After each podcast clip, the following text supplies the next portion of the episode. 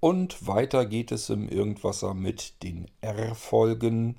R im Irgendwasser steht ursprünglich für Retro. Da haben wir eigentlich alles so reingepappt, was irgendwie ganz alt ist.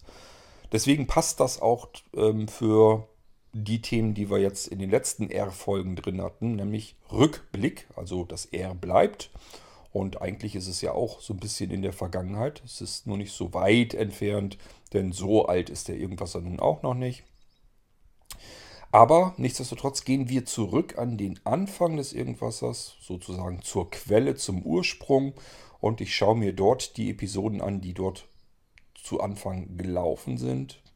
Ähm, und überlege, was ist eigentlich daraus rückblickend geworden.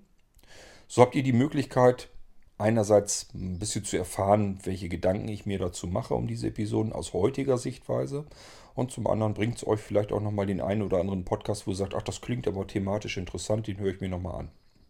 Das ist so Sinn und Hintergrund dieser R-Folgen, wie wir sie im Moment machen.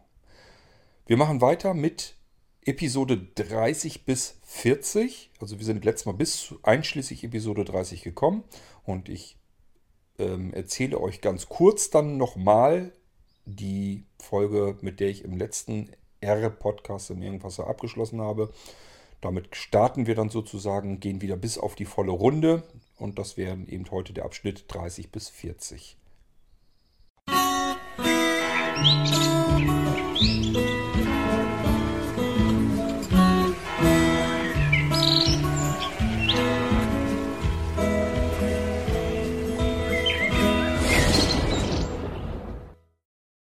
Schön, schön. Dann legen wir doch mal das Aufnahme-iPhone beiseite, kriegen uns das andere iPhone her. Und dann hoffe ich, dass ich mich entsperren kann, dass wir da mal loslegen können mit der Episode 30. Wie gesagt, da haben wir im letzten R-Podcast Irgendwas damit aufgehört. Das war eine S-Folge und äh, da geht es um Ich habe nichts zu verbergen. Das Spiel kennen wir schon. Und ich bin da ja auch, wie gesagt, in der letzten Episode drauf eingegangen. Ist also so eine reine Geschichte über Daten. Was hat man eigentlich zu verbergen oder hat man wirklich nicht zu verbergen? Wenn man nichts zu verbergen hat, wofür hat man Haustüren und Gardinen? Die wären dann ja eigentlich auch unnütz, weil jeder soll dann noch so reingucken können. Wenn wir uns so rein datentechnisch verhalten, dann können wir es zu Hause eben genauso machen. Also ganz so ernst nehmen es die Leute dann doch nicht, dass sie sagen, ich habe nichts zu verbergen. Mir kann ruhig jeder zuhören, das kann ruhig jeder mitlauschen. Es kann ruhig jeder lesen, was ich schreibe und äh, kann auch ruhig jeder wissen, welche Kontakte ich in den Adressbüchern habe und mit wem ich telefoniere. Es darf jeder wissen, wo ich mich gerade aufhalte und befinde und was alles so noch dazugehört. Wir hatten schon diverse S-Folgen im Irgendwasser und dieses Ich habe nichts zu verbergen ist so ein typischer Spruch, der da immer wieder in diese Kerbe reinschlägt.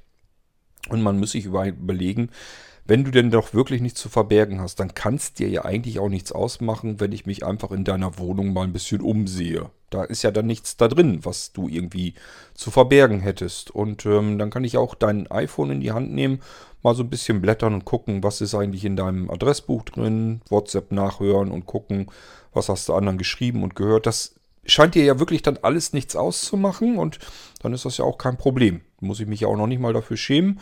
Du willst es ja so haben. Du hast ja nichts zu verbergen, dann hab auch nichts zu verbergen und lass da jeden ran.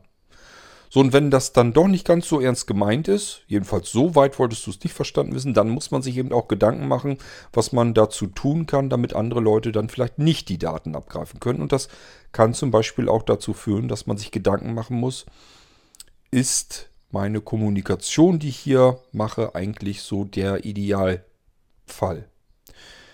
Wenn ihr Facebook nutzt und WhatsApp auf dem Smartphone drauf habt, dann habt ihr eigentlich den Krieg sowieso längst verloren, weil äh, da habt ihr schon eure Kontakte, eure Adressbücher hochgepumpt und ähm, Facebook weiß Bescheid und hat vor allen Dingen auch die Daten gleich mitbekommen von allen euren Freunden, Bekannten, Familie, Oma, Opa, Tante, Onkel. Die wissen mit Sicherheit alle nicht, dass sie in irgendeiner Datenbank bei Facebook munter mit eingetragen wurden. Ihr habt sie quasi höchstpersönlich damit eingetragen, indem ihr WhatsApp benutzt. Schönen Dank und Gratulation. Aber ich darf da auch nicht mit Steinen schmeißen, denn ich habe lange, lange Zeit ähm, es geschafft, WhatsApp zu vermeiden irgendwann ließ sich es einfach nicht mehr vermeiden, weil jeder WhatsApp benutzt. Jeder ist dort zu finden, jeder ist dort kontaktierbar und somit muss ich notgedrungen, gezwungen, auch für andere Leute genau auf dieser Plattform auch verfügbar sein. Man muss letzten Endes dann die Infrastruktur nutzen, ob man es will oder nicht, die alle nutzen, weil sonst ist man da ziemlich allein im Wald.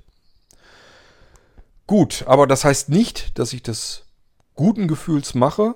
Ich sage mir nur halt, es ist so ein bestimmtes Teil, was wir von diesem Datenklaukrieg längst verloren haben.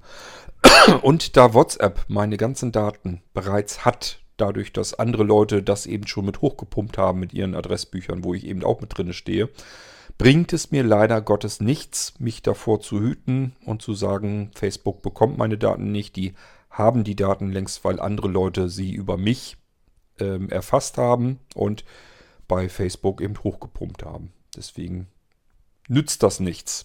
Bringt mich also nicht weiter. Ich könnte jetzt sagen, lasst uns auf Signal gehen, aber da werden 99% von euch sagen, Kenne ich nicht, was soll ich denn schon wieder mit einem neuen Messenger ähm, installieren? Das ist doch alles beknackt. Und vor allen Dingen meine ganzen Freunde und Verwandte und so weiter sind alle auf WhatsApp. Wir haben WhatsApp-Gruppen, bla bla. Und äh, das kann man ja nicht alles kaputt machen. Und eigentlich habe ich auch nichts zu verbergen. Und schon sind wir wieder am Anfang dieser Besprechung der 30S der Episode. Wir haben ein weiteres S, das war glaube ich so so ein Trio aus S-Folgen, die alle das gleiche Thema hatten, so ungefähr jedenfalls. Die 31S ist nämlich natürlich wieder eine sicherheitsrelevante Folge und die heißt Eva im Datenparadies. Und hier gehen wir in fast anderthalb Stunden, fast genau anderthalb Stunden, gehen wir eine Reise durch, nämlich wie funktionieren diese Datenströme eigentlich auf unserer Erdkugel komplett. Also wenn man sich das so vorstellt, wie zum Beispiel die Regentropfen, die sich irgendwo ansammeln und sich dann zu einem Bach ähm, zusammenlaufen und dann in einen größeren Bach laufen. Und der Bach läuft in einen Fluss und der Fluss läuft in einen größeren Fluss. Und irgendwann kommt das Ganze mal in einem Meer von vielen Flüssen, vielen Bächen und noch viel mehr Regentropfen zusammen.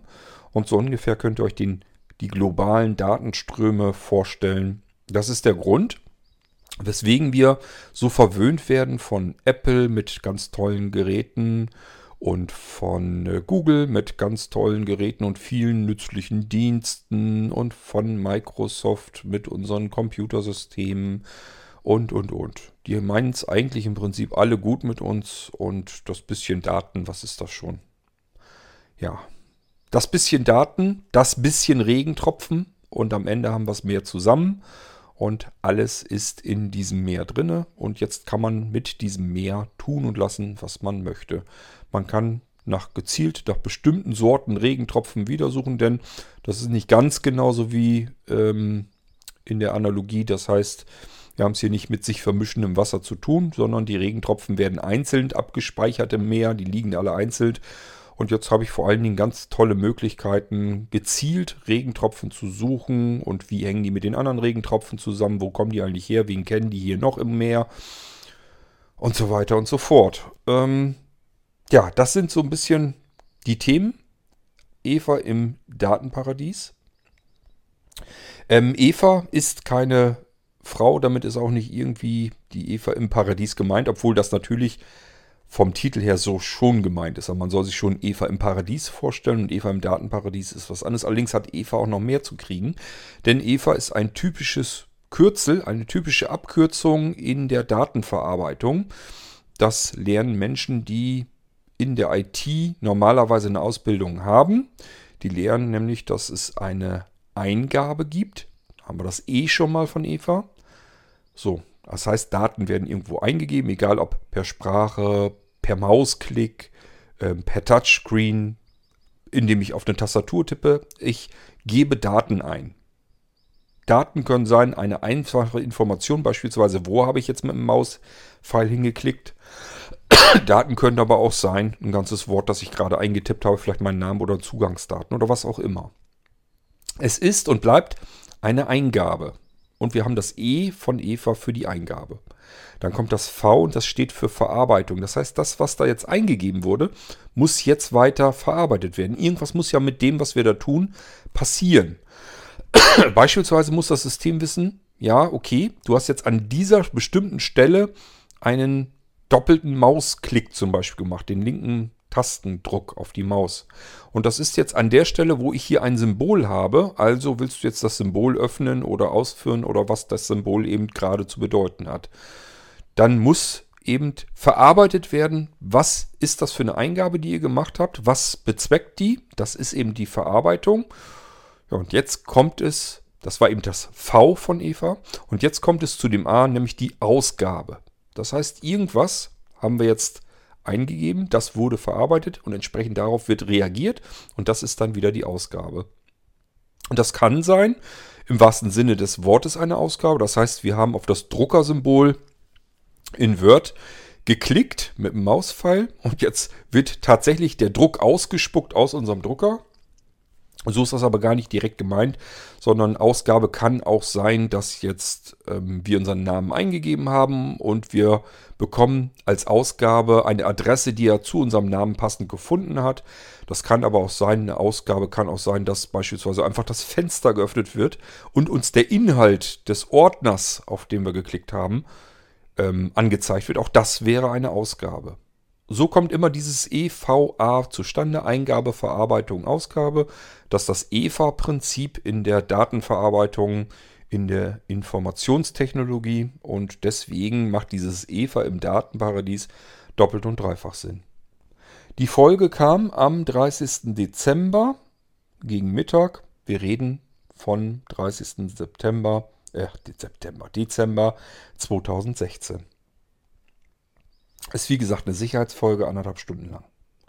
Wir gehen weiter auf die 32. Episode 32 ist eine B-Folge. Es geht also offensichtlich um Blinzeln.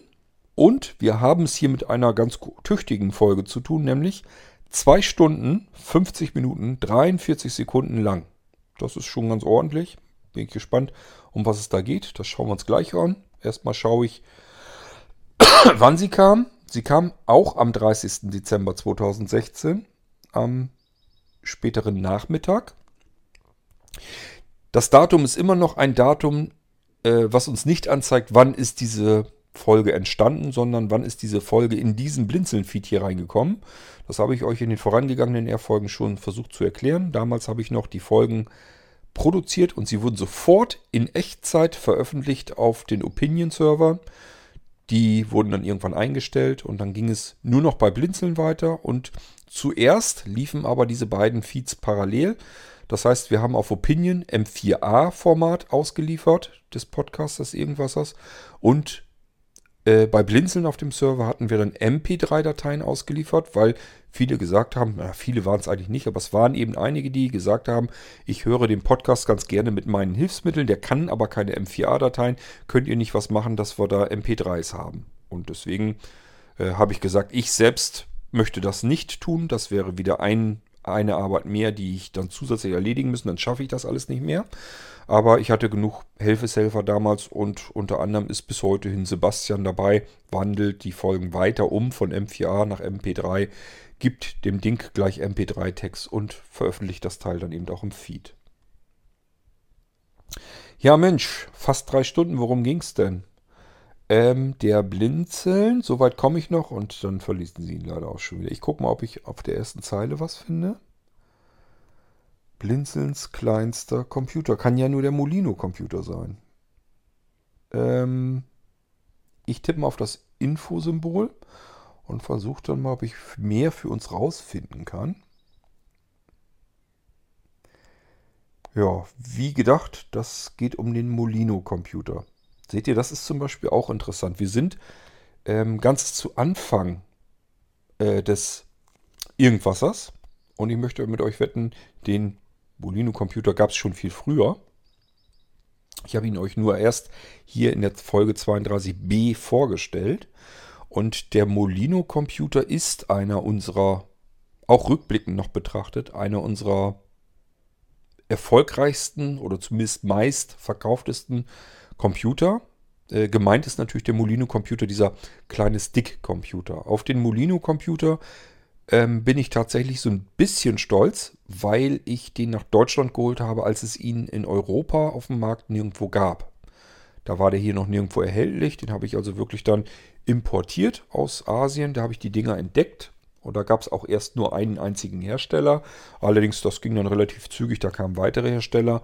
Und schnell hatte man dann gemerkt, ähm, das waren alles mehr oder weniger Pseudo-Hersteller. Das heißt, die haben nur das Gehäuse drumherum gebaut und die Innerei, das ist immer ein und dieselbe Platine gewesen, die kam und kommt von Intel. Und äh, manche Hersteller haben da einen Lüfter drauf gepappt, andere haben den Lüfter runtergelassen. Ähm, manche, die den Lüfter drauf gepappt haben, die habe ich also auch geöffnet. Ähm, da war ein Lüfter dann zwar drin, der war aber, der hatte gar keine, keine Wärmeleitung also zum Prozessor hin. Dann bringt ein Lüfter herzlich wenig. Muss ich an der Stelle vielleicht mal so als Seitenabstecher euch erklären. Wenn ihr einen Prozessor habt, entwickelt er eine ordentliche Hitze, je nachdem, was für ein Prozessor es ist, je nachdem, wie viel Last er hat und je nachdem, wie weit er sich runterdrosseln kann, wenn er gerade mal nichts zu tun hat. Denn dann kann er sozusagen seine Kühlphasen wenigstens in Anspruch nehmen.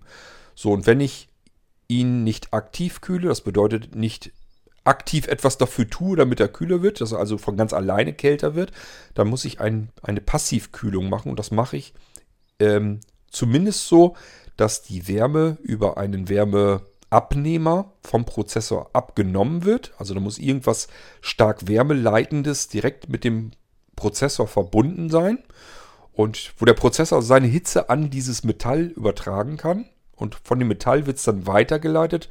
Das kann man zum Beispiel in einer Head, äh, Heatpipe äh, ähm, nehmen. Und das kann zum Beispiel sein, dass er seine Abwärme an sein Gehäuse abgibt. Dann wird das Gehäuse zwar tüchtig warm, macht aber nichts, weil das ist so gewollt, damit im Inneren kein lauter Lüfter, kein nervender Lüfter laufen muss. Das wäre zum Beispiel auch so beim jetzt neuen Blinzeln Molino Computer. Ich habe euch nämlich gerade erst vor ein paar Episoden, na ist jetzt schon eine Weile her, zumindest wenn ihr das hier hört, ähm, habe ich euch einen neuen Blinzeln Molino Computer schon vorgestellt. Und der hat auch ein Passivkühlsystem, aber äh, ein vernünftiges. Der hat nämlich ein spezielles geriffeltes Gehäuse, so dass man die äh, Fläche, die Wärme abstrahlen kann, nochmal deutlich vergrößert. Das macht man über dieses Falten des Gehäu des, der Gehäuseoberfläche. Dadurch kommt dieses Geriffelte zustande. Das macht man genau deswegen, um mehr Fläche zu erhalten, sodass man die Temperatur besser an die Umgebungstemperatur abgeben kann. So, das ist ein vernünftiges Passivkühlsystem. Dann gibt es natürlich Hersteller, die scheren sich da nicht drum und sagen, lass das Ding doch äh, verrecken, ist mir doch egal. Das Teil muss erstmal nur prinzipiell ein halbes Jahr durchhalten. Und was danach ist, interessiert mich nicht.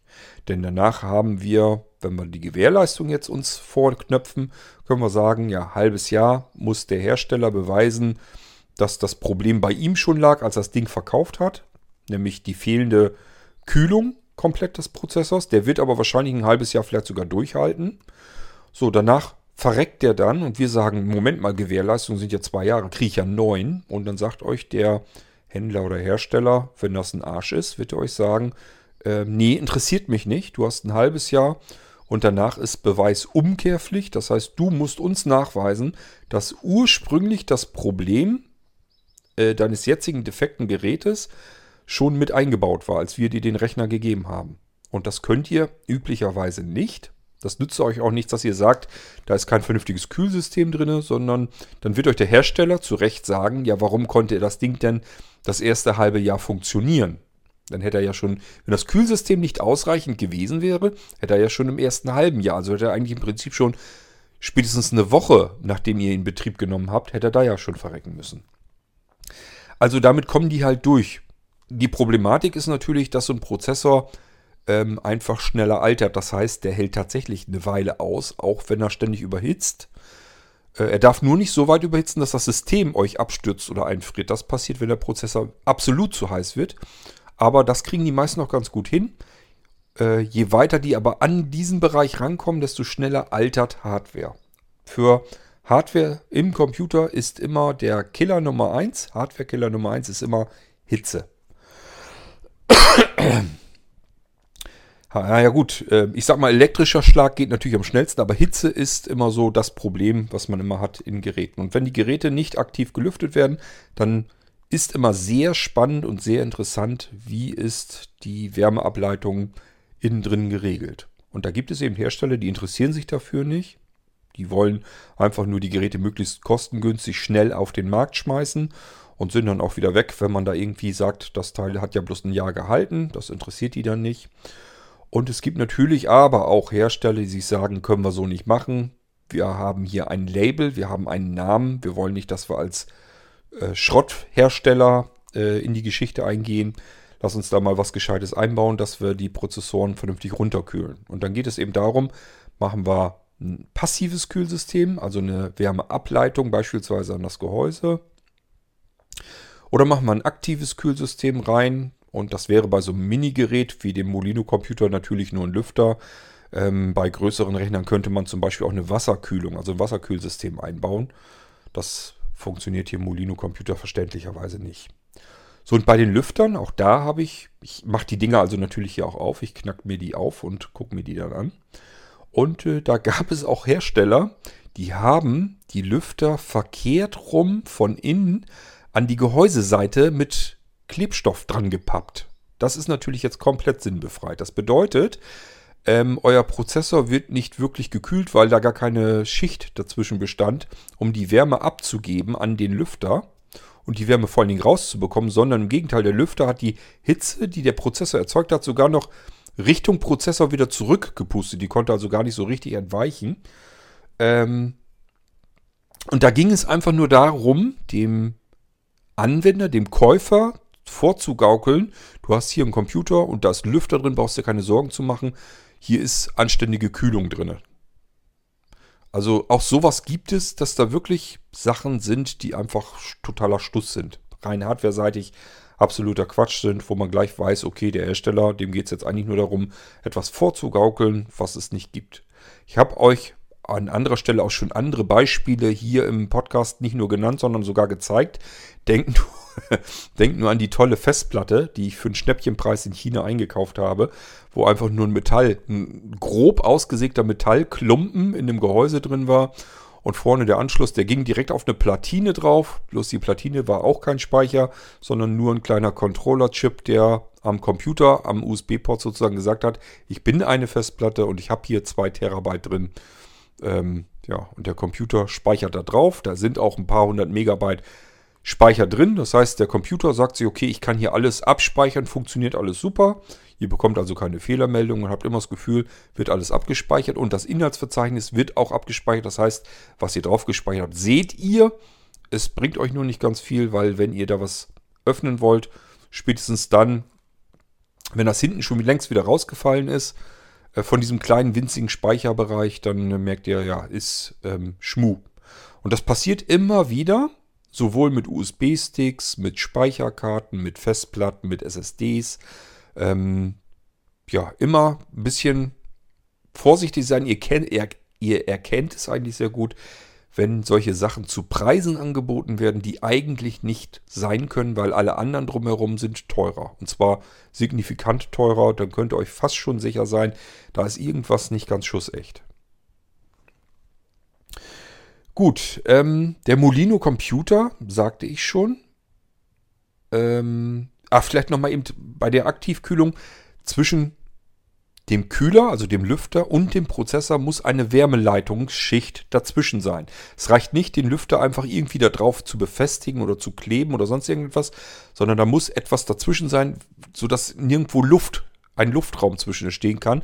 Und zwar auch nicht einmal im mikroskopischen Bereich. Das macht man üblicherweise bei neuen Prozessoren zum Beispiel über Wärmeleitpads. Das machen auch normalerweise ähm, Service-Techniker. Das heißt, Beispielsweise, ihr merkt, was euer Computer, dass der Prozessor ständig erhitzt und vielleicht merkt ihr das nur daran, dass der Lüfter ständig laut lüftet, ähm, bis dahin, dass der Computer einfriert, ohne dass ihr wisst, woran das liegt oder abstürzt und ihr wisst nicht, woran es liegt. Das kann damit zu tun haben, weil die Wärmeleitschicht zwischen dem Prozessor Lüfter, den ihr ja noch deutlich hört, und dem Prozessor einfach kaputt gegangen ist. Die altert, diese Wärmeleitschicht, und fängt dann irgendwann an zu bröckeln. Das heißt, sie trocknet richtig aus und zieht dann Luft. Und überall, wo Luft zwischen ist, kann die Wärme nicht durchgeleitet werden. Und das ist das, was im Laufe der Zeit passiert der Jahre. Äh, dann zieht also so eine Wärmeleitpad, was zwischen dem aktiven Lüfter und dem Prozessor ist, ist ein Wärmeleitpad dazwischen. Das trocknet aus, dann bekommt es Risse, dadurch äh, wird Luft dazwischen gezogen. Der Prozessor kann seine Wärme über diese Wärmeleitung nicht mehr an den aktiven Lüfter, an die Metallplatte des Lüfters übertragen und dadurch wird der Prozessor heißer und das ist eben das, was dann passiert. Dann gibt es Ausfallerscheinungen und wenn ihr einen seriösen Techniker habt, wird er den Lüfter abziehen, sieht, dass das da alles ausgetrocknet und am Bröckeln ist und sagt sich, kann ja nicht mehr funktionieren. Dann muss er beides reinigen, sowohl den Prozessor als auch die Rückseite des Lüfters, die Metallplatte. Und dann muss da eine neue Wärmeleitung dazwischen. So, und ein normaler Händler und Servicetechniker wird euch dort ein weiteres neues sauberes Wärmeleitpad dazwischen setzen. Und ich bin jemand, der benutzt lieber Wärmeleitpaste, weil die Wärmeleitpads, die sind üblicherweise kleiner als Lüfter und Prozessor. Ähm, und mit der Wärmeleitpaste kann man bis an die kompletten Ränder überall dran gehen. Warum macht man das nicht generell so? Ähm, erstens, man schmiert sich die Finger ganz fürchterlich ein. Und ich habe mir auch manchmal schon Klamotten mit eingeschmiert mit der Wärmeleitpaste. Ähm, und zweitens ähm, quillt das dann, wenn man es richtig flächig machen will, quillt das an den Seiten so, ein, so einen Millimeter mal raus und das sieht einfach nicht schön, schön aus. Wenn das ein Kunde, wenn er sich einen, den, den Rechner aufmacht und sieht dann, dass da so ein bisschen Schmierzeugs an der Seite des Prozessors und Lüfters ist, dann sagt er, was hat der denn da für einen Kleekram gemacht? Und deswegen nimmt man normalerweise Wärmeleitpads. Ich finde Wärmeleitpaste äh, besser, weil ich flächiger das einschmieren kann und den kompletten Aktivlüfter in diese Wärmeleitpaste reinsetzen kann und dann richtig so ein bisschen ver, verdrehe das ganze Ding auf dem Prozessor und dann ist das wirklich absolut luftdicht, ähm, dass die Wärmeleitung dazwischen ist. Funktioniert einfach tadellos und wunderbar. Habe ich auch schon ganz oft gemacht an solchen Rechnern. wenn ihr einen ganz miserablen, fiesen, fuchsigen Servicetechniker habt, dann kann der natürlich sagen, ja, ich habe hier Fehler entdeckt, ähm, Prozessor ist kaputt, müssen wir auswechseln, aber den Prozessor, den gibt es gar nicht mehr so einzeln, da müssen wir dann noch das Mainboard damit austauschen und äh, das sieht auch nicht gut aus, weil das Netzteil würde dann das neue Mainboard gar nicht so versorgen können, da bräuchte man ein größeres Netzteil. Und anderen Arbeitsspeicher müssen wir auch haben. Und jetzt kommen wir auch so langsam in Preisbereiche, da macht das eigentlich alles gar keinen Sinn mehr. Wollen wir nicht lieber einen neuen PC für, die, äh, für dich kaufen?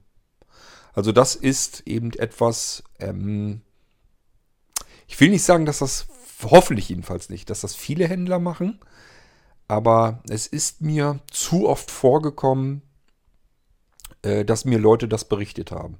Dass sie gesagt haben, war mit meinem Rechner dahin und ähm, der Lüfter war immer ganz laut und dann ist das Ding irgendwann immer abgestürzt und eingefroren. Der ist einfach alt gewesen, der Rechner hatte keinen Zweck mehr und der äh, hat äh, der Händler eben einfach gesagt, ja, ist, ist kaputt, müssen wir einen neuen kaufen. Wo ich dann gleich so weiß, alles klar, das war wieder einer, der wollte einfach nur eben schnell wenig arbeiten und viel verkaufen und fertig ist erledigt. Denn ganz klar, wir müssen gar nichts neu kaufen. Das Einzige, was wir brauchen, ist die Wärmeleitung äh, zwischen Prozessor und dem Lüfter. Und ähm, Wärmeleitpaste oder auch so ein Wärmeleitpad, wir sind im einstelligen Münzbereich im unteren. Also das kostet halt irgendwas mit einem Euro irgendwas. Man kann natürlich auch äh, die Deluxe-Wärmeleitpaste nehmen. Ähm, da sind noch so Metallpartikel ähm, mit drinnen noch extra. Und äh, da sind, das ist, glaube ich, sogar Gold oder Messing oder was sie damit rein gepulvert haben. Dann haben wir aber trotzdem nur 3, 4, 5, 6 Euro ausgegeben. Das ist immer noch was anderes, als wenn ich mir gleich einen neuen Computer kaufe. Das Problem ist eigentlich viel mehr die Arbeit, weil man muss den Lüfter eben also erstmal muss man Rechner aufmachen, Lüfter abmontieren, äh, die Teile reinigen, dann die neue Wärmeleitung ähm, anbringen, einbringen, alles wieder festmontieren und nochmal eben prüfen, ist die Temperatur in Ordnung und so weiter. Das macht halt ein bisschen Arbeit, aber das ist immer alles noch billiger als einen neuen Rechner zu kaufen. Aber ich sage ja, das ist eben das Problem, was ich auch so ein bisschen zum Beispiel mit PKWs habe. Wenn man sein Auto zur Autowerkstatt bringt und der Automechaniker einem sagt, ja, ist kaputt, das muss und das kostet nun mal eben 1000 Euro, ja, was wollt ihr dagegen sagen? Ähm, nee, kann nicht sein, das muss billiger sein. Könnt ihr vergessen. Entweder ihr sagt, ähm, muss sein oder ihr sagt, muss nicht sein, aber dann wird das Auto eben nicht repariert. Also man ist so ein bisschen, weil man nicht komplett 100% nachvollziehen kann, was ist da genau passiert, was ist da los, muss man leider das so hinnehmen, wie der Fachmann einem das erzählt, wie er einen berät und dann kaufen die Leute sich eben einen neuen Rechner, obwohl der alte für 1,50 Euro wieder flott gemacht worden äh, werden könnte. Gut, ja, das war eben das, was ich noch so dazu sagen wollte. So, im Molino-Computer sind wir aber an einer ganz anderen Stelle zugange. Wir haben euch hier in dieser fast dreistündigen Sendung, haben wir bestimmt die ganzen verschiedenen Modelle einmal so durchgegangen. Die gab es auch damals schon. Es gab, glaube ich, einen einfachen, ich glaube mit 2 GB Arbeitsspeicher sogar noch. Und ohne 3,5er Klinkenanschluss. Da haben sich früher immer viele dran gestört, obwohl ich immer gesagt habe, ich muss mich mal ein bisschen aufsetzen hier, obwohl ich immer gesagt habe, es ist schöner sicherlich, wenn man 3,5 mm Klinkenanschluss hat, aber es ist keine Katastrophe, weil das kann man ganz leicht per USB nachrüsten oder auch über den HDMI-Port mit rausbekommen. Also es ist eigentlich gar nicht so ein Riesengrund, wenn ich unbedingt den 3,5 mm Klinke haben möchte, gibt es verschiedenste Möglichkeiten, das auch herauszubekommen. Ich kann das per Bluetooth machen. Das geht auch. Ich kann also Bluetooth-Signal abholen vom Rechner und an einen 3,5 mm Klinkenanschluss abgeben.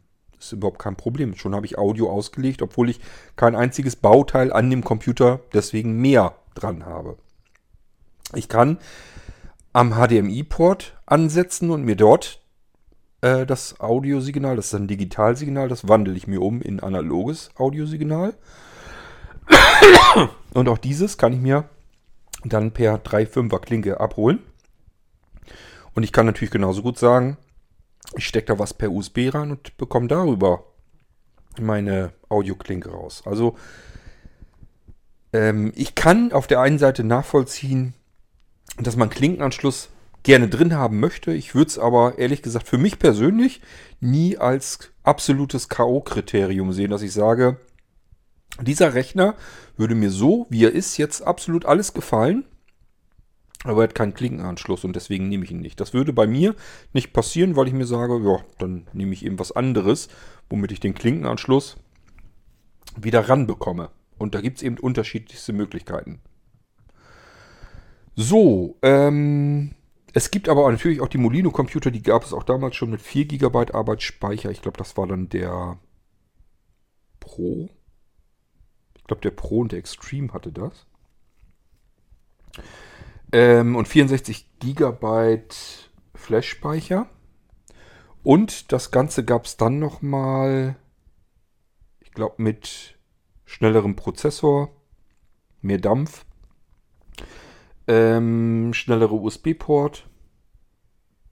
Also war, da waren jedenfalls diverse Modelle und Unterschiede. Ich habe es schon echt vergessen. Mittlerweile habe ich schon lange Zeit keine Molino-Computer mehr verkauft. Und ich habe auch keine auf Lager. Bloß noch die Defekten im Prinzip, die irgendwas haben, wo ich immer mal dran wollte, um zu gucken, was ist da eigentlich mit los. Die habe ich hier noch in der Schachtel drin. Ähm, und ich sage ja, es ist mittlerweile nochmal ein neuer Molino-Computer, den ich für mich gekauft habe. Der ist nochmal dazugekommen. Da habe ich ja dann aber gleich, als ich euch den vorgestellt habe in der Irgendwas-Episode, ich sage, er ist noch gar nicht so lange her, habe ich euch gleich dazu gesagt, den werde ich mir, weil er verhältnismäßig teuer ist, nicht auf Lager legen, sondern euch hier nur im Podcast vorstellen. Wer ihn haben will, fragt dann eben an, gibt es den noch? Und wenn es den noch gibt, kann ich euch den auch noch eben bestellen weil ich vermute, dass der Markt der Molino-Computer gesättigt ist. Also es haben so viele diesen Molino-Computer bestellt und gekauft, äh, dass ich fast vermute, dass die Leute sich sagen, also es gibt einmal diejenigen, die einen Molino-Computer haben, damit ganz viel anfangen können und zufrieden sind. Die werden aber sagen, ich habe einen Molino-Computer, ich brauche keinen weiteren. Und es wird diejenigen geben, die sagen, ja, ich hatte gedacht, dass das was Tolles ist, weil das so schön klein und mobil und kompakt und so weiter ist. Habe aber gemerkt, das Ding liegt hier eigentlich die ganze Zeit rum ähm, und bestellen ihn dann eben nicht nochmal neu, also einen weiteren Molino-Computer. So ist so meine Vermutung, deswegen nehme ich mal an, dass dieser neue Molino-Computer kein Kassenrenner wird, im Gegensatz zu den alten, die wir damals hatten. Und äh, deswegen lege ich die Dinger nicht auf Lager. Ja, und das ist eigentlich so die Geschichte des Molino-Computers. Ich habe euch erklärt, ich habe das Ding nach Deutschland geholt, als es ihn in Europa noch nicht gab. Ich habe euch die Dinger hier barrierefrei genauso gut eingerichtet wie äh, die anderen Geräte vom Blinzeln auch. Man konnte da hervorragend mitarbeiten. Das war jetzt natürlich kein Knaller rein von der Leistung her, das kann man damit nicht erwarten, aber es geht darum, Windows und meine Lieblingsprogramme und meine Hilfsmittel auf dem technisch kleinsten machbaren Computer laufen zu lassen. Und zwar nicht hier mit Raspberry Pi. Raspberry Pi ist ein Riesenklopper dagegen verglichen. Also es gibt ja viele, die ähm, basteln mit dem Raspberry herum und ähm, da ist wirklich der Molino Computer nochmal um ein erhebliches kleines, einfach nur als wenn man den Raspberry Pi nimmt und einfach so ein Scheibchen abschneidet längst und dann hat man im Prinzip ähm, den Molino Computer schon. ähm, ja, und den habe ich, wie gesagt, nach Deutschland geholt. Verschiedene Modelle. Ihr habt das Ding ganz gut angenommen und gekauft. Ich habe viele positive Rückmeldungen bekommen, dass Leute wirklich gesagt haben, wie kann das angehen, dass in so ein kleines Ding kompletter Computer versenkt ist. Und es gibt aber auch natürlich andere Meinungen, die gesagt haben, ich habe mir mehr Leistung versprochen, kann ich nichts mit anfangen. Die hat es auch gegeben. Und äh, deswegen war eigentlich alles so dabei. Äh, ich habe euch aber auch immer erzählt, nutzt das Ding bitte nicht oder seht es bitte nicht als Desktop-Computerersatz an. Also ihr könnt damit nicht euren Tower-PC oder Nano-Computer irgendwas mit ersetzen. Dafür sind die Dinge einfach nicht gedacht, sondern mehr so für Aufgaben, die man die ganze Zeit irgendwie laufen lassen will auf den Dingern. Die sind einfach irgendwo unbemerkt, kann man sie ähm, betreiben. Die verbrauchen im Prinzip fast keinen Strom. Ist wirklich lächerlich was da im Jahr zusammenkommt. Und dafür sind sie eigentlich ganz gut. So zum Experimentieren, Spielen, Basteln, Sachen laufen lassen, die ständig verfügbar sein sollen. Dafür sind die Teile eigentlich äh, einwandfrei. Gut, haben wir eigentlich alles so abgefrühstückt, was den Blinzeln Molino Computer äh, betrifft. Und ähm, hört euch die Folge an, wenn euch das mehr interessiert. Drei Stunden, da habe ich euch sicherlich alles Wissenswerte über das Ding erzählt. Ich weiß aber ähm, aus der Erinnerung heraus, dass da noch diverse F-Folgen mindestens kommen über den Molino Computer. Das heißt, ihr hattet dann noch dazu diverse Fragen und die habe ich euch auch noch beantwortet. Das heißt, für den Molino Computer gibt es sicherlich noch mehr irgendwas Erfolgen. Wir gehen aber weiter. Ähm, wir hatten jetzt die 32b und gehen jetzt weiter auf die 33 und die 33 ist eine H-Folge. H steht für Heim- und Hausautomatisierung. Und ähm, wir haben die Folge genannt, naja, wir, was heißt wir, ich habe sie genannt, Consuela liebt Anexa. Und ich habe den bewussten Sprachfehler, ihr kennt ihn schon. Ich kann das böse Wort immer nicht sagen, weil dann meine Lautsprecher immer sagen, was willst du eigentlich von mir?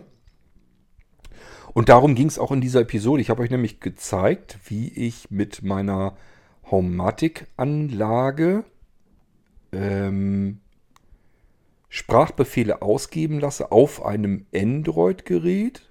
Das stand im Wohnzimmer. Steht hier übrigens immer noch. Es ist ein Festnetztelefon mit einem Android-System drauf. Und dieses Android-System kann ich plappern lassen. Und das konnte ich auch von meiner Smart Home-Anlage. Und die kann ich ja programmieren, so viel wie ich lustig bin. Alles, was irgendwie denkbar ist, ist auch machbar. Und somit spricht meine, mein Haus über das Android-Festnetztelefon und kann darüber natürlich auch sagen, Alexa, tue dies und tue das. Und somit hatte ich die Brücke geschlagen zwischen meiner Hausautomatisierung über ein Android-Festnetz auf die Alexa Lautsprecher samt der Zigbee-Steuerung, die da natürlich drin ist. Also das heißt, ich konnte auch Geräte, die mit Alexa steuerbar sind, konnte ich auch über Homematic steuern, ohne da irgendwie speziell was zu haben, sondern einfach nur mit den Sachen, die es so gibt. Hört euch die Folge mal an, wenn euch das interessiert, wie sowas gebastelt werden kann. Das ganze Ding geht eine Stunde. Ich glaube, ich habe es euch da auch natürlich gezeigt, wie es funktioniert. Und ihr könnt euch das da gerne angucken. Ähm, anhören vielmehr. Die Episode wurde bei Blinzeln veröffentlicht am 31. Dezember mittags um äh, ja, 12.32 Uhr. Wir reden vom Jahr 2016. Vom letzten Tag im 2016. Da war diese Folge hier. Mehr will ich euch dazu gar nicht erzählen. Ich habe euch gesagt, worum es geht. Wir gehen in die 34. Das ist eine F-Folge. Das heißt, hier wurden mir wohl offensichtlich Fragen gestellt. Die Folge geht 6, nee, 38 ist das, ne? Seerest. Immer klasse. 38 Minuten 34 Sekunden. Ist wie gesagt eine F-Folge, die 34. Ich gehe rutsch wieder rüber. Ist auch noch am 30. Dezember mit rausgeschmissen worden, 2016. Ein bisschen später, am frühen Nachmittag sozusagen. Und es geht um CD-Müll und sicherlich noch irgendwie was weiter. Also da reißt hier bei mir, weil ich die Schrift vergrößert habe, reißt das ab. Ähm, Ja, nützt nichts. Wenn ich euch erzählen will, was da drin vorkam, muss ich in die Informationen gucken. Sonst ähm, komme ich hier auch nicht weiter. Also irgendwas muss ich euch über CD-Müll erzählt haben. Das wird mit Sicherheit sein, dass ich euch damals gesagt habe, dass ich CDs, dass das für mich alles Retro ist. Und das war es damals schon. Das heißt, ich habe euch prophezeit, irgendwann werden CDs und DVDs einfach komplett überflüssig werden. Die braucht dann kein Mensch mehr. Und ich persönlich finde, da sind wir eigentlich schon hingelangt. Also ich muss eigentlich nur noch CDs und DVDs selbst brennen. Äh, für Menschen, die technisch im Prinzip gar nichts haben. Also es geht dann natürlich meistens um Audio-CDs und das sind Leute, die haben gerade mal einen CD-Player, aber mit Sicherheit nichts, was irgendwie digital funktioniert, wie das Smartphone, noch sonst irgendwelche Geräte. Ähm, Speicherplatz sind wir auch noch drauf eingegangen und Co. Na super. Geht eigentlich nur um Speichermedien, wenn ich das hier so richtig nachvollziehen kann. Und ähm, wahrscheinlich so ein bisschen, keine Ahnung, vielleicht im Wandel der Zeit, womit wir angefangen sind, so wie ich mich kenne, habe ich da angefangen mit äh, Disketten und was weiß ich nicht noch alles. Und jetzt habe ich hier schon wieder, das ist immer so schlecht, wenn man auf dem Podcast herumtippt, weil man da irgendwelche Informationen rauskitzeln will weil dann plötzlich Fenster aufgehen, die man gar nicht aufhaben wollte. Ähm, jedenfalls da geht es um Speichermedien und die aussterbendsten Speicher waren zu der Zeit auch schon CDs und DVDs. Ich habe hier nach wie vor noch komplette Kopierstationen, sogar mehrere, ähm, also wo ich wirklich am Fließband CDs und DVDs produzieren kann. Und ähm, ja, staubt da so vor sich hin. Braucht keine Sau mehr heutzutage. Ich muss mal gucken. Vielleicht schmeiße ich die irgendwann mal bei Ebay rein oder sonst irgendwie. Vielleicht kriegt man da noch ein paar hundert Euro für. Keine Ahnung. Die Dinger waren natürlich schweineteuer, muss ich euch nicht erzählen. Ähm, und vielleicht gibt es ja immer noch welche, die CDs und DVDs produzieren. Man sollte wahrscheinlich zusehen, dass man solche Dinger dann irgendwann langsam los wird. Erinnert ihr euch noch an die tollen AOL-CDs, die es früher oft in und auf den Heften gepappt immer quasi nachgeschmissen gab? Es war wirklich unglaublich, wie viel CD-Müll allein AOL ähm, damals in den Jahren produziert hat. Also nicht mehr 2016, da war das alles schon passé. Aber ich kann mich noch an die 2000er-Wende erinnern. Da gab es auf jeder Zeitung, weil es die eben kostenlos gab. Und jede Zeitung hat sich gesagt, oh cool, dann haben wir da eine CD dabei. Dann sehen die Leute, da ist ja gleich viel mehr als nur diese doofe Zeitschrift. Und ähm, die haben natürlich nichts dafür ausgegeben. Ich könnte mir vorstellen, dass sie sogar Geld dafür gekriegt haben, dass, dass sie die AOL-CDs damit verteilen. Und somit hatte jeder diese dämlichen CDs und die brauchte keine Sau, in, jedenfalls nicht in der Menge.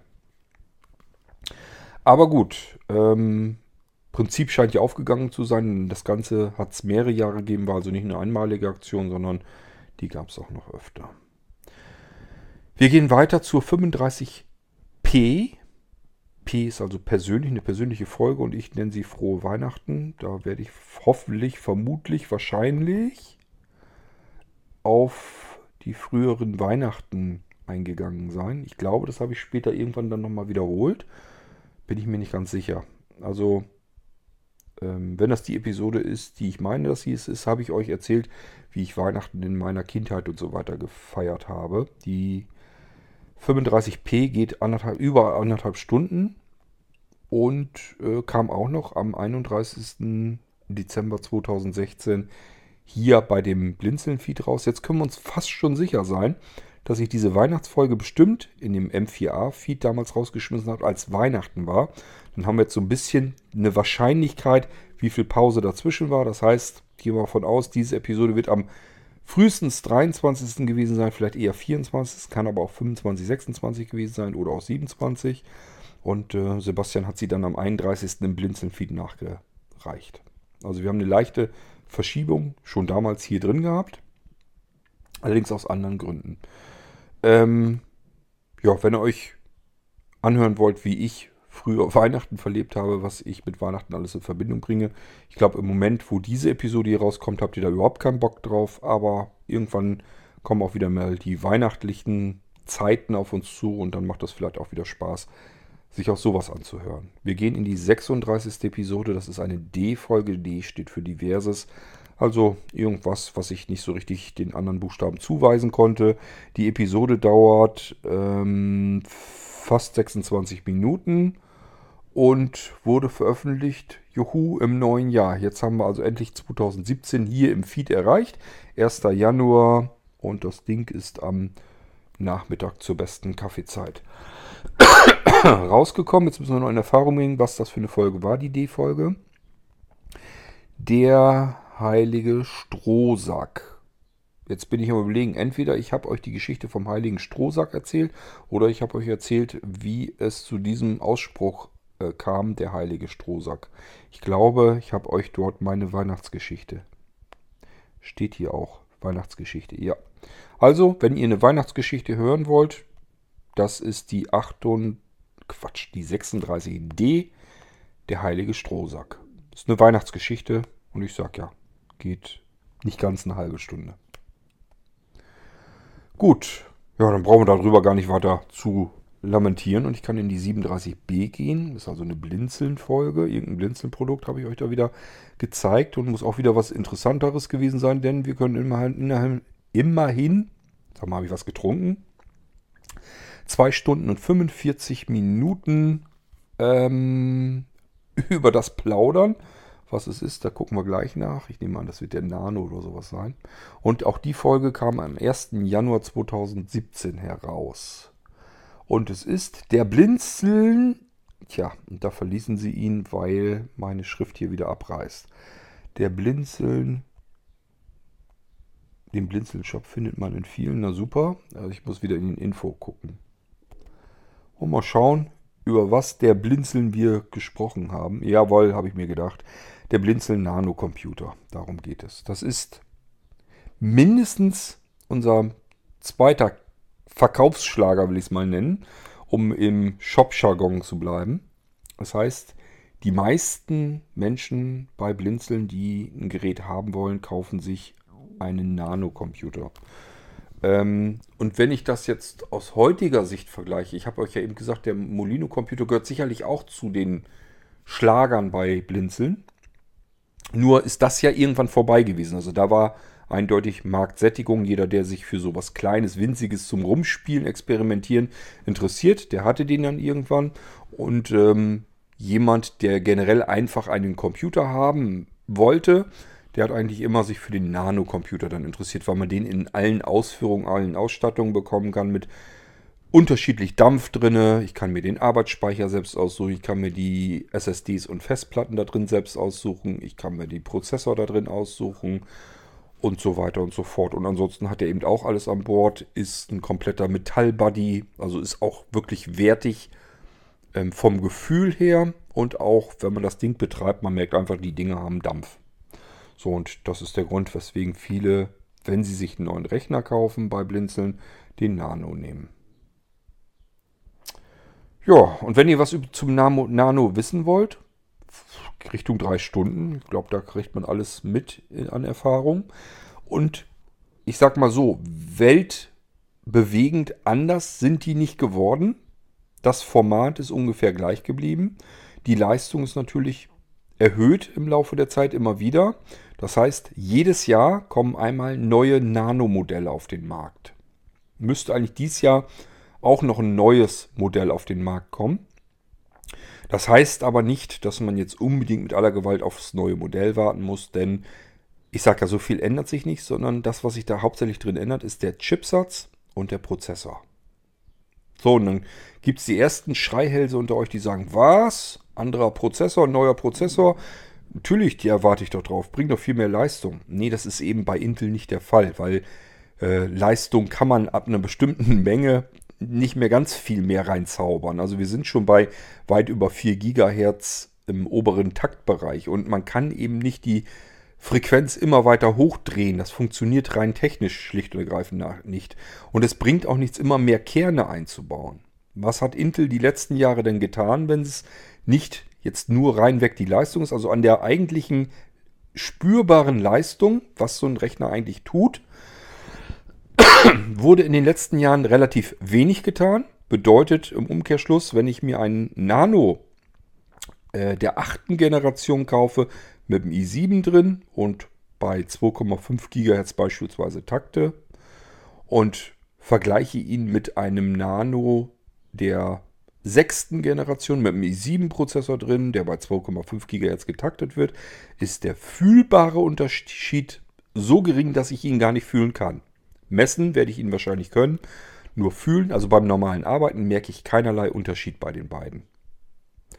So, kann aber ja nicht sein, dass jedes Jahr ein neues Modell kommt und da tut sich eigentlich gar nichts. Was hat sich geändert? Zum einen ändert sich manchmal die Optik dann so ein bisschen. Das heißt, die Farben ändern sich, das Material ändert sich so ein bisschen. Beispielsweise sind die neueren Geräte, da sind die Stahlwände dünner geworden. Jetzt hat man so das Gefühl, wenn man ganz fest draufdrückt, dass man es so ein bisschen eindellen könnte. Das ist halt, das Stahlblech ist viel dünner geworden. Und früher war das so massiv, da hätte man Nägel mit in die Wände schlagen können.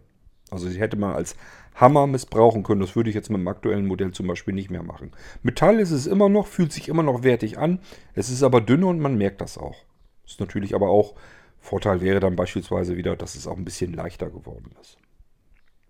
So, dann sind die Knöpfe ein bisschen anders. Ähm, manchmal sind die Anschlüsse noch ein bisschen anders. Das kann sich sogar von Modell zu Modell unterscheiden. Also nicht nur von der Generation, sondern welchen Nano-Computer habe ich da eigentlich. Ähm, und der Unterschied, den Intel da eigentlich eingebaut hat, das Mainboard da drin kommt alles von Intel und Prozessor und Chipsatz, das ist alles von Intel da drin. Ähm, was sich da eben hauptsächlich bei Intel in der Prozessortechnik getan hat die letzten Jahre, war Energieeffizienz. Und dann denkt man erstmal, meine Güte, ob das Ding jetzt 2, 3 Watt weniger braucht oder mehr. Das ist aber wichtig, weil erstens wollen wir einfach ein bisschen Strom sparen. Es muss nicht mehr sein, dass die Dinger da 200 oder 300 Watt durchpfeifen äh, auf Teufel komm raus für ein bisschen Rechenleistung. Das muss nicht sein und das meiste wird an Wärme hinten so wieder rausgepustet, sondern man versucht wirklich immer energieeffizienter zu sein, bedeutet gleiche Leistung bei äh, geringerer Taktung, bei geringerer Hitzeentwicklung. Das ist eigentlich das Hauptmerkmal. Wir haben also weniger Hitze bei den Prozessoren. Und das bedeutet, wir müssen nicht mehr so laut lüften. Die Lüfter werden leiser, von ganz alleine. Müssen wir gar nicht mehr jetzt die teuren Silencer kaufen, also extra Kühlsysteme, die besonders leise sind, sondern die kann man jetzt schon so, kann Intel schon mit einbauen, die Lüfter. Die können einfach von sich aus leiser sein, weil die nicht mehr so fürchterlich viel Arbeit machen müssen, weil der Prozessor sich nicht mehr so stark erhitzt wie früher bei gleicher Leistung. Wir haben also einmal Strom. Das macht natürlich dann erst richtig Sinn, wenn wir da irgendwie was mit Akku vorhaben. Also ich sag mal, ob wir jetzt vom normalen Hausstrom ein paar Watt weniger haben. Das macht ein Kohl vielleicht nicht so fett im Jahr, bringt aber eben auch schon ein bisschen was. Äh, aber wenn wir, sobald wir es mit Akkutechnik zu tun haben, dann wird das ganz wichtig, wie viel äh, leistet ein Prozessor und wie viel Strom verbraucht er dafür. Das ist im Prinzip das, was wir umsetzen. Er frisst Strom und baut uns diesen Strom um in die Leistung, die er uns zur Verfügung stellt. Rechenleistung. Und das ist ganz klar, wenn er, ähm, das ist wie beim Auto. Wir, klar, man kann auch 10 Liter auf 100 Kilometer verballern. Und wenn wir uns ein SUV kaufen, ist das auch schnell erledigt. Man kann sich aber natürlich auch ein spritsparenderes Auto kaufen. und sagt sich, ähm, ich fahre sowieso nur 100 km/h und wenn ich dafür dann nur 5 oder 6 Liter brauche auf 100 Kilometer, soll mir doch recht sein, spare ich doch Geld. Und genauso ist es mit dem Computer. Wir brauchen einen Computer üblicherweise nicht kontinuierlich und ständig unter Volldampf, unter Volllast, sondern eher genau im Gegenteil. Dieses, dass wir wirklich mal Leistung abrufen, das sind einzelne Fälle, ganz seltene und nur an Spitzen. Und dann kann man so manches Mal sagen, ob ich da jetzt in diesem Moment eine Sekunde länger oder weniger warte, das ist doch scheißegal. So, und wenn ich dafür viel weniger Strom verballere, der Umwelt vielleicht was Gutes tue, nebenbei noch ein bisschen Geld spare. Und ich sage ja, in dem Moment, wo ich einen Akku betreibe, ist sowieso Hopfen und Malz verloren. Da müssen wir gucken, dass wir mit der Leistung wirklich lange auskommen, weil unser Akku soll ja nun auch nicht alle ein oder zwei Stunden äh, an die Steckdose ran. Das macht ein Akku ja fast schon hirnrissig, sondern wenn es geht, ein bisschen länger. Gut, also das ist das, was ich euch zum Nano so nachträglich noch sagen kann. Natürlich hat sich da auch alles irgendwie geändert im Laufe der Zeit, auch was Blinzeln an diesen Nano-Rechnern macht. Denkt mal dran, es kam dann plötzlich V2-Systeme, also wo ein Blinzeln-Computer alle Windows-Laufwerke in virtuellen Laufwerken auf dem realen Speicher hatte. Ich kann euch das gar nicht alles jetzt erzählen. Das können wir dann machen, wenn wir an die jeweiligen V2 und V3-Episoden rangereicht sind. Das wird allerdings auch noch eine ganze Weile dauern. Ähm, aber Tatsache ist jedenfalls, dass heute die Nanos eigentlich nur noch rausgehen als V3-Systeme. Oder wenn ihr sagt, ich will den ganzen blinzeln Dreck nicht haben, dann geht eben alles runter. Dann habt ihr ein Pure System und da ist dann reines, nur installiertes Windows drauf. Auch natürlich einschaltfertig und freigeschaltet und alles. Ähm, und dann könnt ihr euch noch ein NVDA da drauf wünschen, den richte ich euch noch ein und dann ist gut. Dann habt ihr ein Pure-System. Ich habe viel weniger Arbeit, allerdings offen gestanden auch weniger Spaß und weniger Interesse an solchen Geräten. Aber wenn ihr euch das so wünscht, dann mache ich euch die natürlich auch so fertig. Ansonsten gehen die Dinge als V3-Geräte in Vollausstattung über den Tisch und ähm, ihr habt dann auch gleichzeitig Multi-Room-Soundsystem da drauf. Ihr habt Multimedia-Bereiche darauf, könnt mit den Teilen Fernsehen gucken, Radio hören, Podcast hören, alles standardseitig draus. Ihr habt eine riesengroße Informationsbibliothek damit bei und ein Lexikon und Sprüche, Datenbanken und Spiele und Demos und ich weiß gar nicht alles, was da alles drauf ist. Naja, ich weiß es schon, aber sind wir oft genug drauf eingegangen schon. Und ich habe nach wie vor noch vor, euch alles einzeln hier im Podcast zu zeigen, sobald ich meine eigenen Rechner mal lauffähig hier fertig habe. Gut, aber das so viel zum Nano-Computer und hört euch die 37B in voller Länge mal an, wenn euch der Nano-Computer interessiert. Ich sage ja, generell prinzipiell stimmt das, was ich damals erzählt habe, so ungefähr immer noch, nur dass die Dinger natürlich immer leistungsfähiger geworden sind und in der Funktionalität natürlich auch immer mehr geworden sind, weil ich da immer mehr an Funktionen eingebaut habe. Richtung 38, also wir sind jetzt bei Episode 38, ist eine P-Folge, wieder persönlich. Und hier kann ich mich noch gut dran erinnern. Ich glaube, dass das die bisher längste Irgendwas-Erfolge ist. Die geht nämlich fast fünf Stunden lang. Vier Stunden, 53 Minuten und 9 Sekunden. Die Folge wurde veröffentlicht im Blinzeln-Feed am 2. Januar 2017 um 11 Uhr 11 Uhr 52 und das Ding heißt mein Weg, ich glaube, der hieß Mein Weg in die Erblindung oder Mein Weg in die Blindheit. Eins von beiden. Ich glaube, Mein Weg in die Erblindung oder irgendwie sowas war das jedenfalls.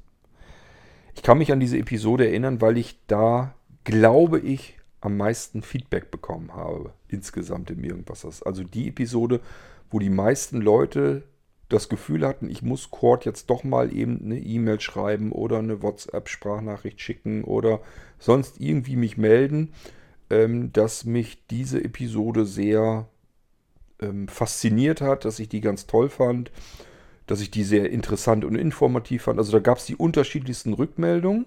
Um was ging es da eigentlich?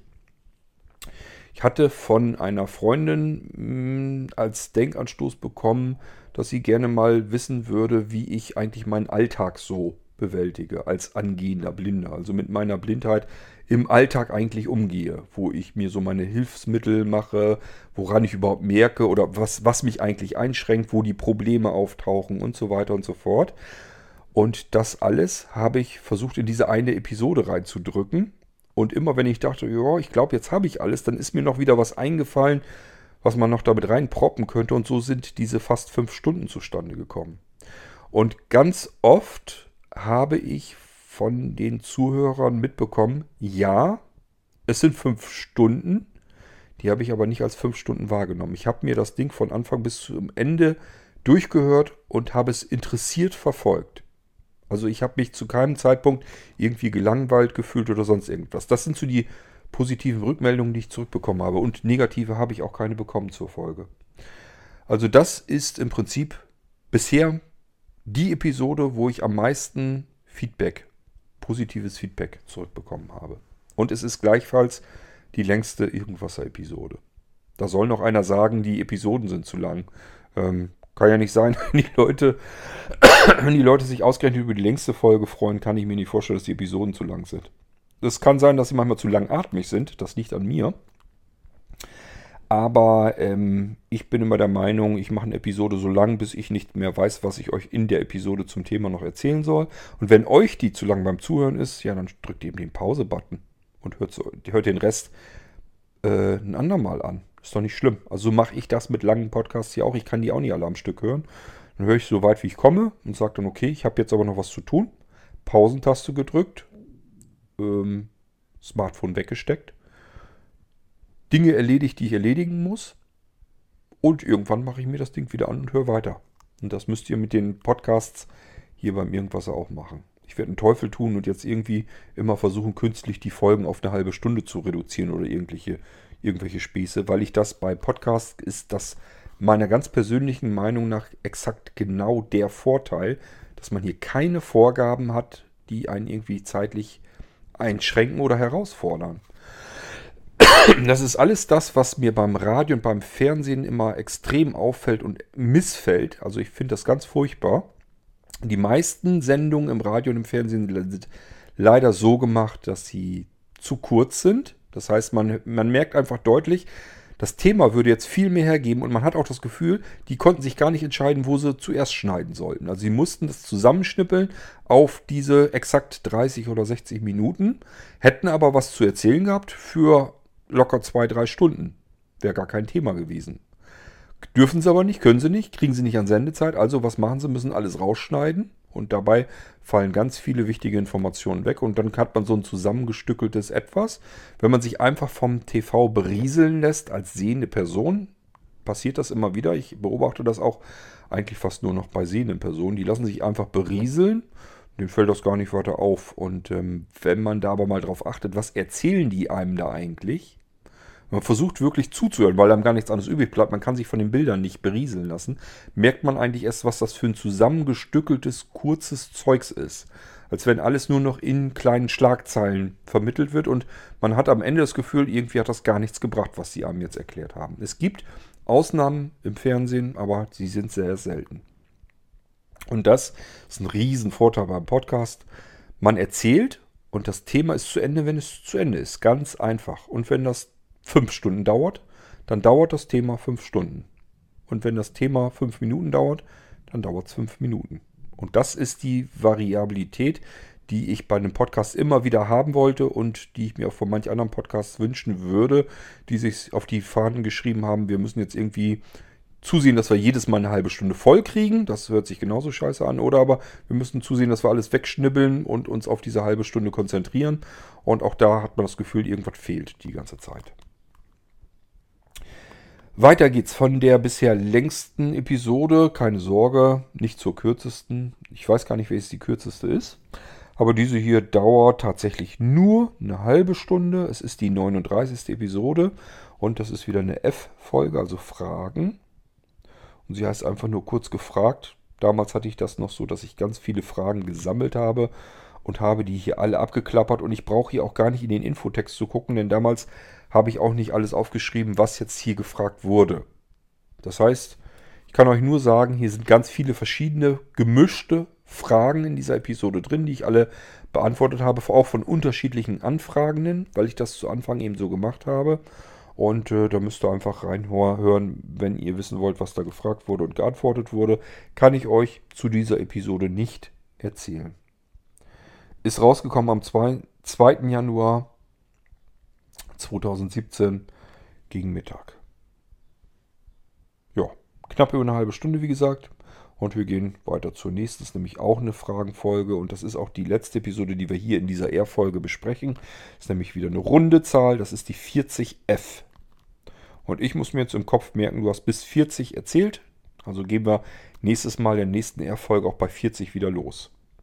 Und hier habe ich jetzt einen ganz tollen Effekt. Hier muss ein ganz langer zusammenhängender Begriff sein, denn bei mir auf dem iPhone erscheint nur 40F- und das dahinter steht nicht, weil es gekürzt wird. Und das liegt daran, weil ich mir, wie gesagt, die Schrift so groß eingestellt habe, dass er versucht, das irgendwie zu platzieren, selbst noch zu kürzen. Und wenn sich es aber nicht kürzen lässt, dann bleibt es eben ganz weg. Und das ist der Fall hier. Ist aber nicht schlimm. Ich tippe hier auf den Info-Button und dann können wir auch rausfinden, wie ich die Folge genannt habe. Im Jahresabschluss.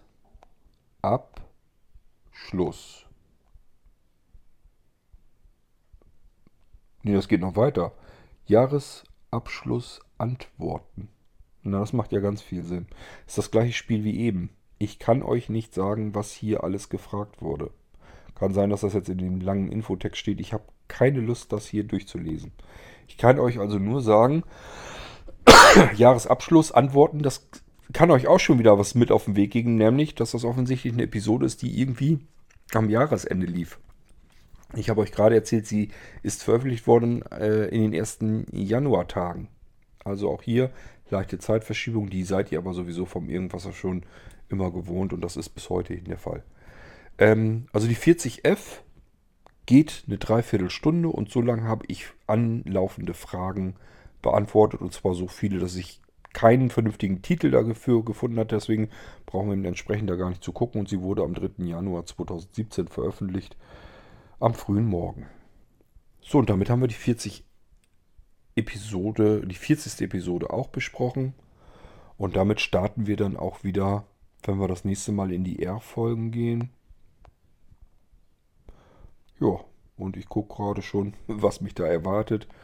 Gut, geht dann wieder mit einer P-Folge weiter. Aber das schauen wir uns dann an, wenn es soweit ist. Wir haben jetzt jedenfalls wieder 10 Folgen abgefrühstückt von 30 bis 40. Und ähm, somit kann ich mein iPhone hier zuklappen und diese R-Folge wieder beenden. Ich hoffe, es hat euch wieder so ein bisschen gefallen. Und ich sage ja, ich habe auch gar nicht im Sinn, euch jetzt zu jeder Episode breit und lang etwas zu berichten oder zu erzählen. Nur so viel, wie ich eben herauslesen kann, wie mir noch einfällt. Und das ist das, was ich hier in den R-Folgen mit euch gerne machen kann. Und ihr merkt es ja, wir haben immerhin so viele Gedanken, die über diese Episoden noch daherkommen, dass wir immer noch mal locker eine Stunde und länger damit verbringen können, dass ich euch darüber was erzählen kann. Das haben wir hier jetzt auch wieder getan und ich hoffe, es ist euch nicht zu langweilig geworden. Schauen wir mal, was die nächste R-Folge hergibt, ob wir da wieder ein paar spannendere Themen dazwischen haben, wovon ich euch dann wieder was rückblickend erzählen kann. Bis dahin macht's gut. Tschüss, sagt euer König Kort.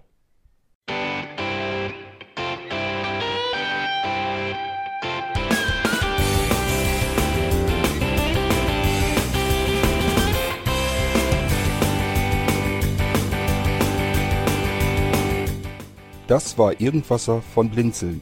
Wenn du uns kontaktieren möchtest, dann kannst du das gerne tun per E-Mail an podcast.blinzeln.org oder über unser Kontaktformular www.blinzeln.org.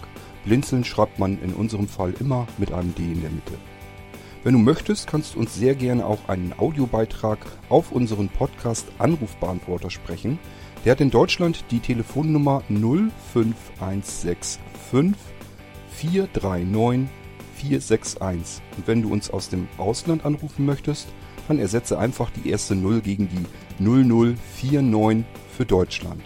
Wir bedanken uns für dein Interesse und freuen uns schon darauf, wenn du auch beim nächsten Mal wieder mit dabei bist.